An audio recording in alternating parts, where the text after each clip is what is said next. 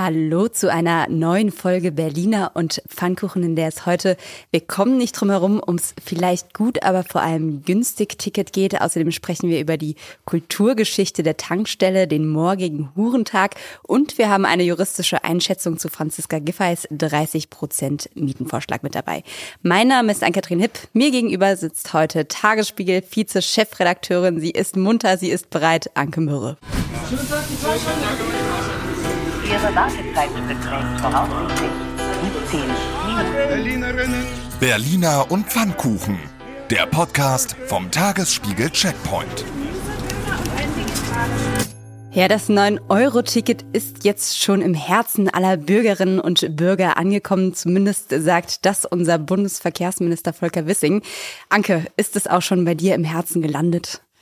Naja, noch, zumindest noch nicht in, im Portemonnaie. Ich habe mich noch nicht drum gekümmert. Hatte überlegt, eins zu kaufen. Ansonsten ist natürlich die BVG, mit die uns immer liebt, immer in meinem Herzen drin.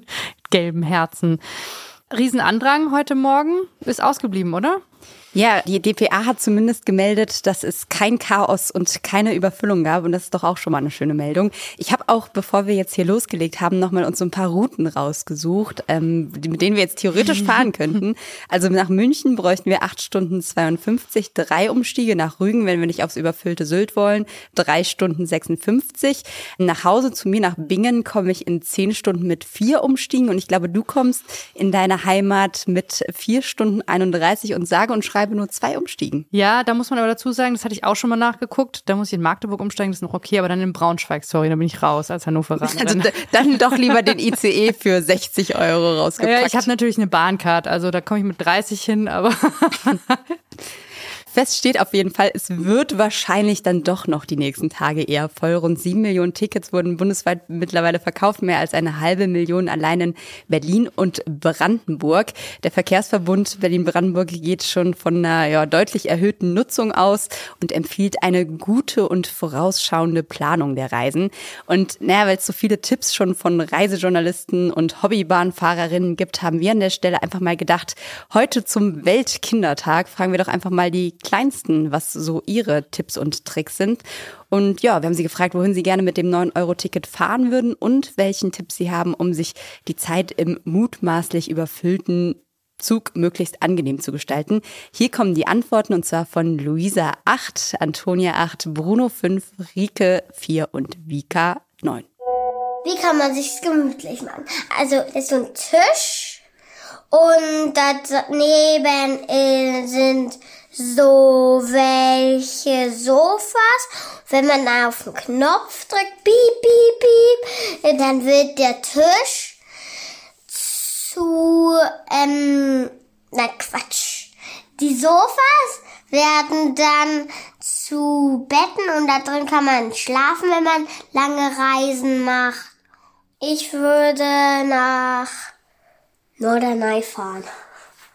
Norderney, Spiekeroog, London und Finnland. Zum Beispiel, indem man in einer Kabine dürfen fünf Leute rein. Äh, also so eine Familienkabine. Und in den Fluren oder so, äh, da gibt's ja auch Sitze, wie im Flugzeug zum Beispiel. Äh, da sitzen immer nur zwei Sitze und ähm, es sind insgesamt nur so 50 Menschen da drin erlaubt. Halt, eh, keine Ahnung, müssen auch gerade nicht 50 sein. Also eine bestimmte Anzahl der Menschen sind erlaubt. Und dann, äh, und äh, man baut halt mehr Züge. Ich, also, ich würde gerne zumindest gern nach Hawaii äh, äh, äh, so ein äh, äh, an Strand und so, weil das so schön warm ist äh, und ist es da toll? Man sollte dich einfach Kopfhörer auf die Ohren setzen, ein Buch lesen und ich möchte nach Hannover fahren. Ende aus Ende. Im Zug muss man Kissen dabei haben. Das, und dann kann man sich gemütlich machen. Ich will nach Finnland, nach Afrika und nach Europa. In den Zügen ist es oft dreckig. Man sollte einen Knopf drücken können. Dann kommen Wischmops von den Decken und machen automatisch sauber. Und die Züge sollten länger sein, für mehr Platz. Ich möchte nach Bayern fahren, denn da war ich noch nicht. Und nach Schwerin. Da war viel, viel dabei. Ich fand besonders schön Hawaii und Hannover. Da sind so die, das zeigt so die Anspruchshaltung der Kinder, wo, wie, wie die unterschiedlich irgendwie ist. Ja, man merkt mal wieder, der Kreativität von Kindern sind keine Grenzen gesetzt. Also schön auch mit den Zugangsbeschränkungen und ausgepolsterte Bänke und technische Lösungen, die es da. Also da kann die Deutsche Bahn noch einiges von lernen. Um, um Herbert Grönemeyer nochmal zu zitieren, der ja seine Konzerte diese Woche abgesagt hat. Oh, Oh, nicht schon wieder. äh, gibt den Kindern das Kommando. Ähm, sie Wobei- wissen nicht, was sie tun. Die Welt wird gehört in Kinderhände. Extra Schleife. Ich bin ja ganz froh, dass ich nicht zum zehnten Mal bei Regen in der Waldbühne saß. Insofern danke, Herbert, dass du uns das erspart hast. Und äh, eine letzte kleine Minisprachnachricht haben wir noch von Adele, denn die sagt uns noch, wie wir die Leute einfach loswerden könnten, um einen leeren Raum zu haben. Hallo Mama, also ich wollte sagen, mein Test in der Schule war positiv und auch der zweite Test war positiv und dann habe ich glaube ich schon jemand aus meiner Klasse angesteckt und ich weiß halt nicht, ich glaube, ich bin schon ansteckend und ich werde dann mal nach Hause kommen, oder? Tschüss. Zack, Zug leer. Ist das Abteil leer, alle weg. Ja, Schöner alter Trick, äh, neu interpretiert. Ich weiß nicht, ob das mit Corona noch funktioniert. Ich weiß, interessiert das noch jemanden? ähm, vielleicht im Zweifel, man kann es auf jeden Fall gut testen. Einmal In diesem probieren. Sinne. Wenn ihr das mal ausprobiert habt, schickt uns eine Sprachnachricht und erzählt uns, wie es gelaufen ist. Und bis dahin spielen wir erstmal Ping-Pong. Deutschland will ein Flugabwehrsystem und ein Ortungsradar in die Ukraine liefern. Das hat Bundeskanzler Olaf Scholz heute bei der Generaldebatte im Bundestag angekündigt, nachdem er von Friedrich Merz scharf für sein zögerliches Verhalten kritisiert wurde. Und der Importstopp für russisches Öl und Gas kommt dann ja vielleicht auch noch irgendwann. Bis dahin könnt ihr euch Energiespartipps bei der Verbraucherzentrale Berlin holen. Die Beratungsangebote werden jetzt sogar von der Senatsverwaltung für Umwelt, Mobilität, Verbraucher und Klimaschutz gefördert. Apropos Umwelt, da kommt eine Kontaktanzeige. Du bist Single und Naturfreundin, dann haben wir das richtige Angebot für dich. Die Stadtnatur RangerInnen laden am 11. Juni ein zum langen Tag der Stadtnatur in Lichtenberg diesmal. Zu erleben gibt es dort ein spannendes Naturerlebnis, amüsante Spiele und tiefgehende Sinneserfahrungen. Wo? Das ist leider noch geheim und wird erst nach der Anmeldung bekannt gegeben. Guter Trick. Eine tiefgehende Sinneserfahrung hatten dieses Jahr auch wieder 2300 VogelfreundInnen bei der Stunde der Gartenvögel. Knapp 50.000 Vögel haben die Freiwilligen gezählt. Die Ergebnisse, der Haussperling bleibt unangefochten auf Platz 1 der häufigsten Vögel in Berlin. Heimlicher Gewinner ist der Mauersegler. Seine Zahl hat sich im Vergleich zum letzten Jahr verdoppelt. Und 2,91 Mauersegler, um das auch nochmal in Zahlen zu sagen, leben durchschnittlich in einem Berliner Garten. Zählen dahinter auch? Äh, Ich glaube ja. Jedes Grün zählt jedes Grün zählt. als Garten hier. Ob sich diese 2,91 Mauersegler schon am 5G-Netz in Berlin erfreuen? Na, jedenfalls antwortet der Senat auf eine CDU-Anfrage, dass Berlin beim 5G-Ausbau sehr gut dastehe. Aha. Unter den Stadtstaaten sind wir sogar auf Platz 1 mit 61 Prozent Flächenversorgung. Bis 2025 sollen alle Haushalte, Firmen und Straßen mit 5G versorgt sein. Im U-Bahn-Netz hat man mit dem Ausbau allerdings noch nicht angefangen. Uh, Neuland. Neu ist auch, die Grünen haben sich erstmals zur 30 Prozent Mietgrenze von Franziska Giffey geäußert. Nachdem die Linke den Vorschlag schon eine Abfuhr erteilt hat, gibt sich Verkehrssenatorin Bettina Jarasch gesprächsbereit. Zitat, wenn Mietsteigerungen ans Einkommen gekoppelt werden, braucht es verbindliche Vereinbarungen, damit auch Menschen mit niedrigem und mittlerem Einkommen noch eine Wohnung finden. Wow, jetzt äh, beginnt der Donner. Passend dazu hat Deutschlands größte Immobilienfirma Vonovia heute angekündigt, Mieten zu erhöhen. Begründung wegen der hohen Inflation, Klammer auf fast 8 Prozent, gäbe es auch für Vermieter ernsthafte Schwierigkeiten. Kleiner Realitätscheck. Vonovia hat im letzten Jahr einen Gesamterlös von 5,18 Milliarden Euro erzielt. Gute Nachricht für Berlin. Hier will sich der Immobilienkonzern an die Zusagen an den Senat halten und die Mieten im Schnitt nicht um mehr als ein Prozent jährlich erhöhen.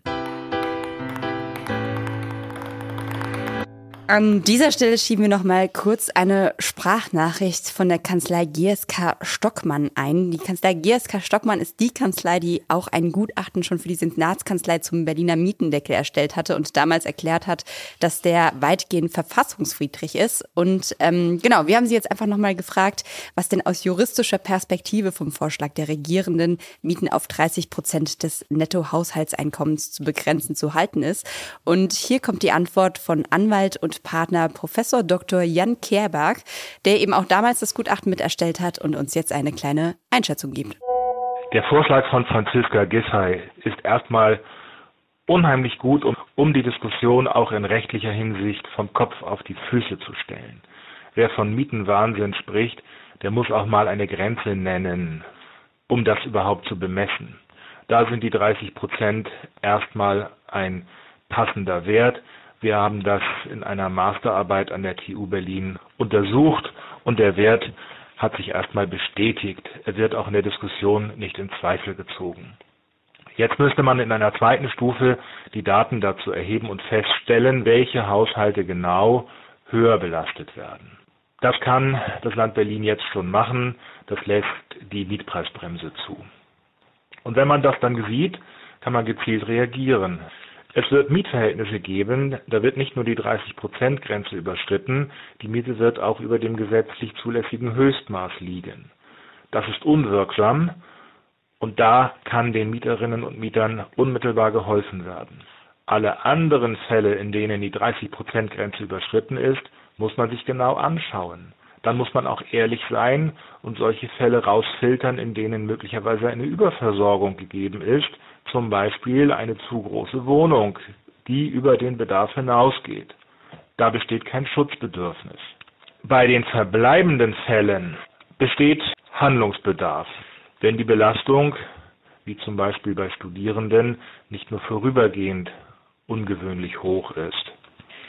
In diesen Fällen kann das Mietenbündnis helfen.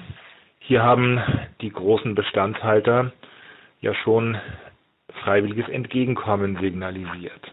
Außerdem hat das Land Berlin die Möglichkeit, übermäßig belastete Haushalte gezielt zu fördern und Zuschüsse zur Miete zu geben.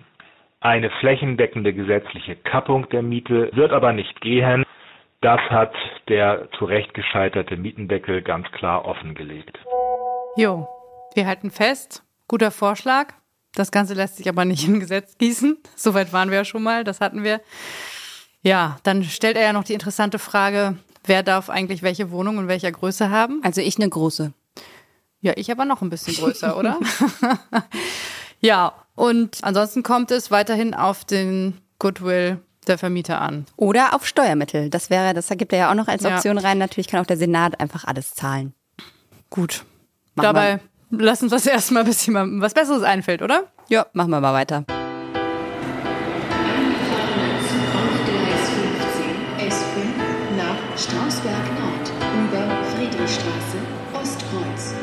Ja, wir fahren eine Runde weiter und kommen zu einem ganz anderen Thema, nämlich zum Internationalen Hurentag. Der findet morgen statt und zwar unter dem Motto Redet mit statt über uns. Und um genau dem gerecht zu werden, haben wir eine Frau gefragt, die seit über 30 Jahren als Sexarbeiterin in Berlin aktiv ist, was sie uns und euch gerne sagen würde. Stefanie Klee heißt sie, sie ist 58 Jahre alt und Vorstandsvorsitzende vom Bundesverband Sexueller Dienstleistungen e.V.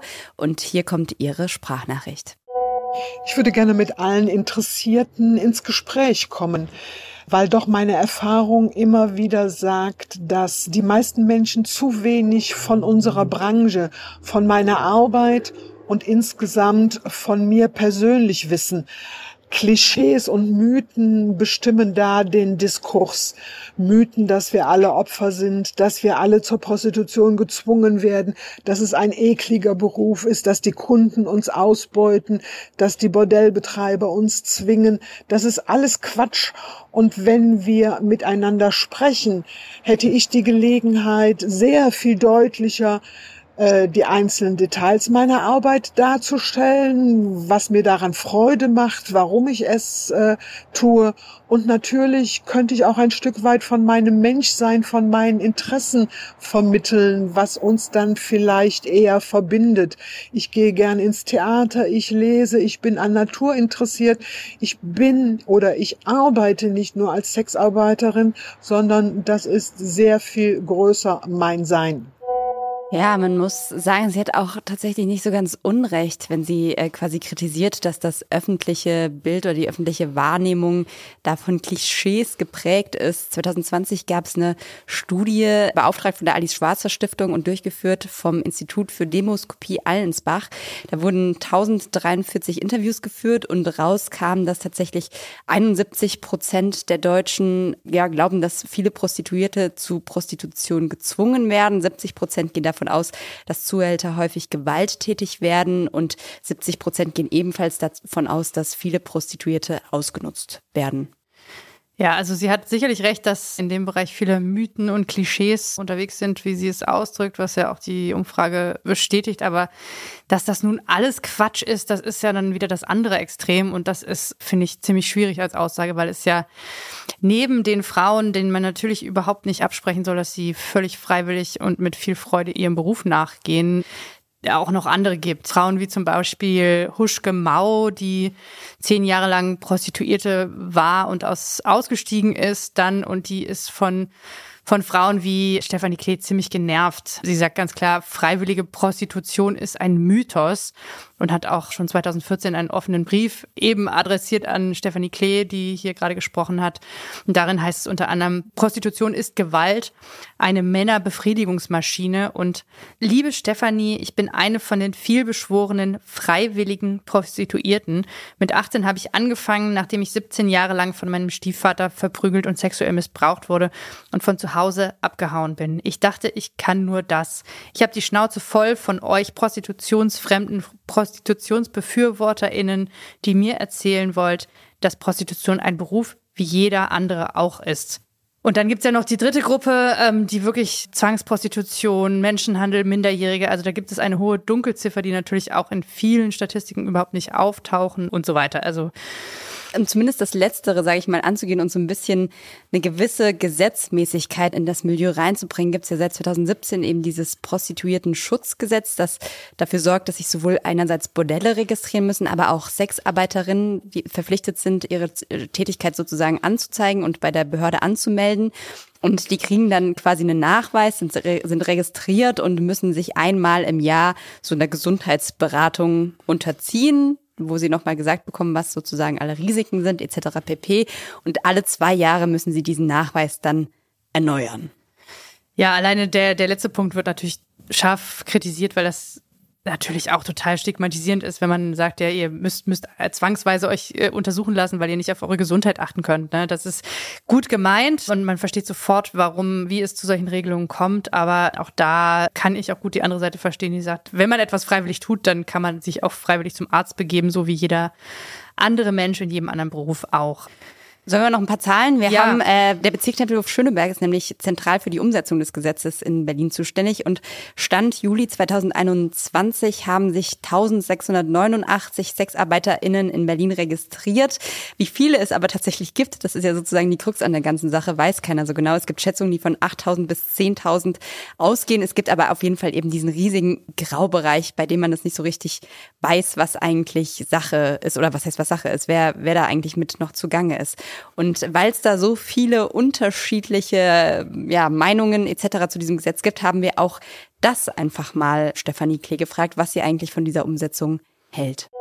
Die Umsetzung des Prostituiertenschutzgesetzes in Berlin lehne ich völlig ab. Insbesondere die Registrierung und die Pflichtberatungen für uns.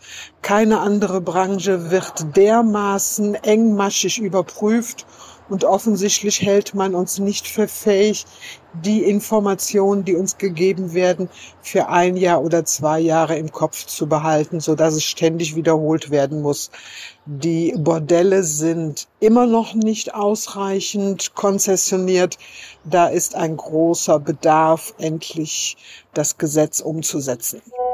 Ja, vielleicht noch ein Wort zu den Bordellen. Da sind in Berlin tatsächlich 43 registriert und nur mal zum Vergleich, in Bayern sind es 513.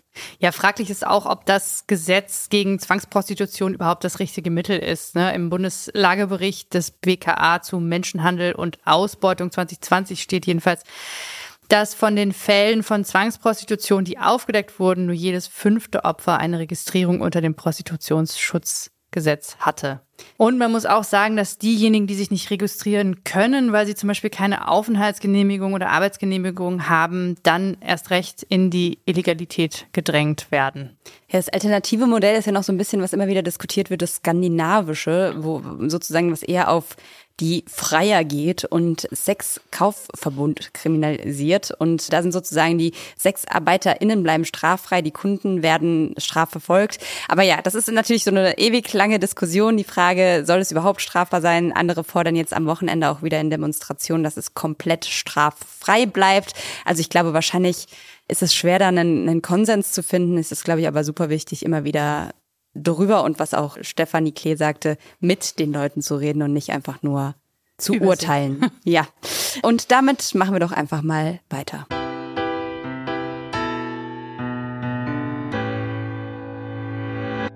Happy Tankrabatttag. Ja, heute wird alles so ein bisschen billiger, zumindest ist das die Theorie.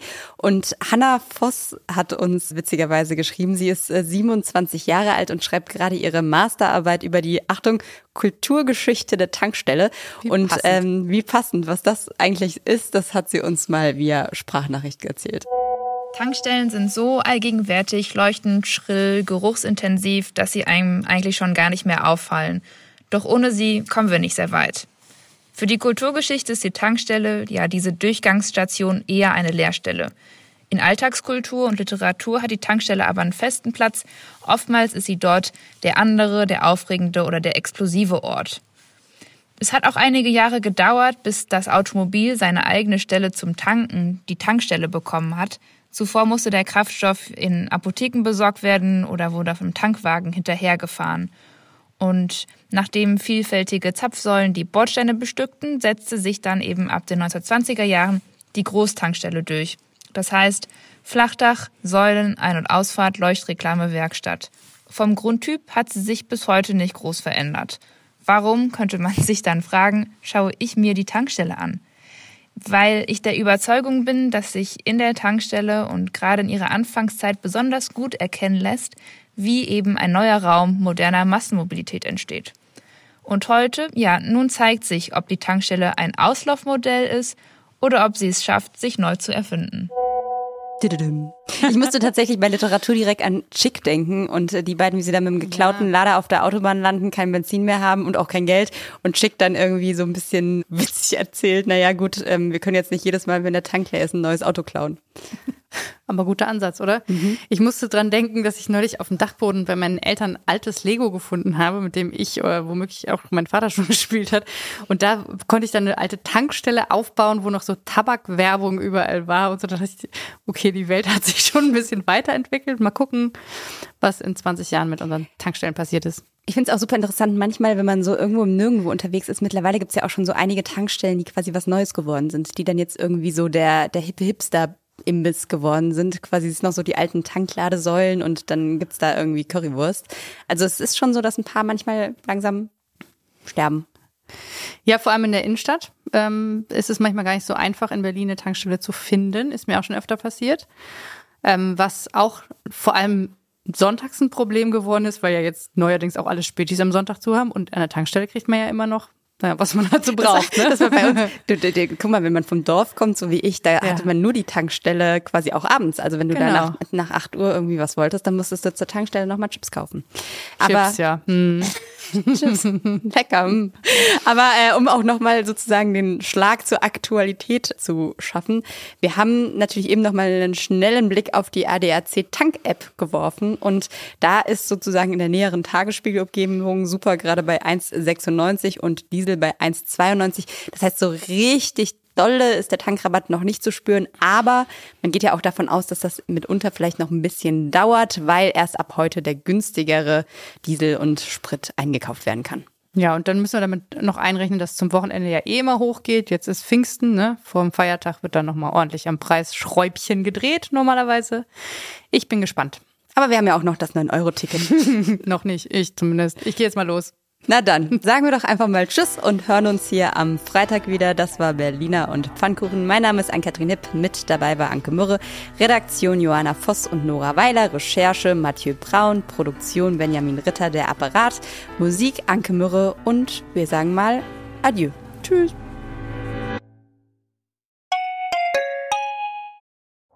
Herzlich willkommen zu Tatort Berlin, dem True Crime Podcast des Tagesspiegels. Ich bin Sebastian Leber. Und ich heiße Katja Füchsel. Es geht um Körperverletzung, um Entführung, aber auch um Mord und Totschlag. 77 Jahre lang hat sich ein Justizbediensteter aus Berlin nie was zu Schulden kommen lassen, bis er nach fast 40 Jahren glücklicher Ehe seiner 78 Jahre alten Frau ein Kissen aufs Gesicht drückt und sie tötet. Wir werden heute die Frage klären, was es für Folgen hat, wenn man einen Polizeibeamten in aller Öffentlichkeit bedroht mit Sätzen wie Ich schwöre, ich fick dein Leben. Es geht um den Prozess gegen den sogenannten Clanchef Arafat Abu Chaka und drei seiner Brüder. Unsere nächste Folge, da ist alles ganz anders, als es zunächst scheint. Hört rein bei Tatort Berlin, dem True Crime Podcast des Tagesspiegels. Abonniert Tatort Berlin jetzt, um keine Folge zu verpassen.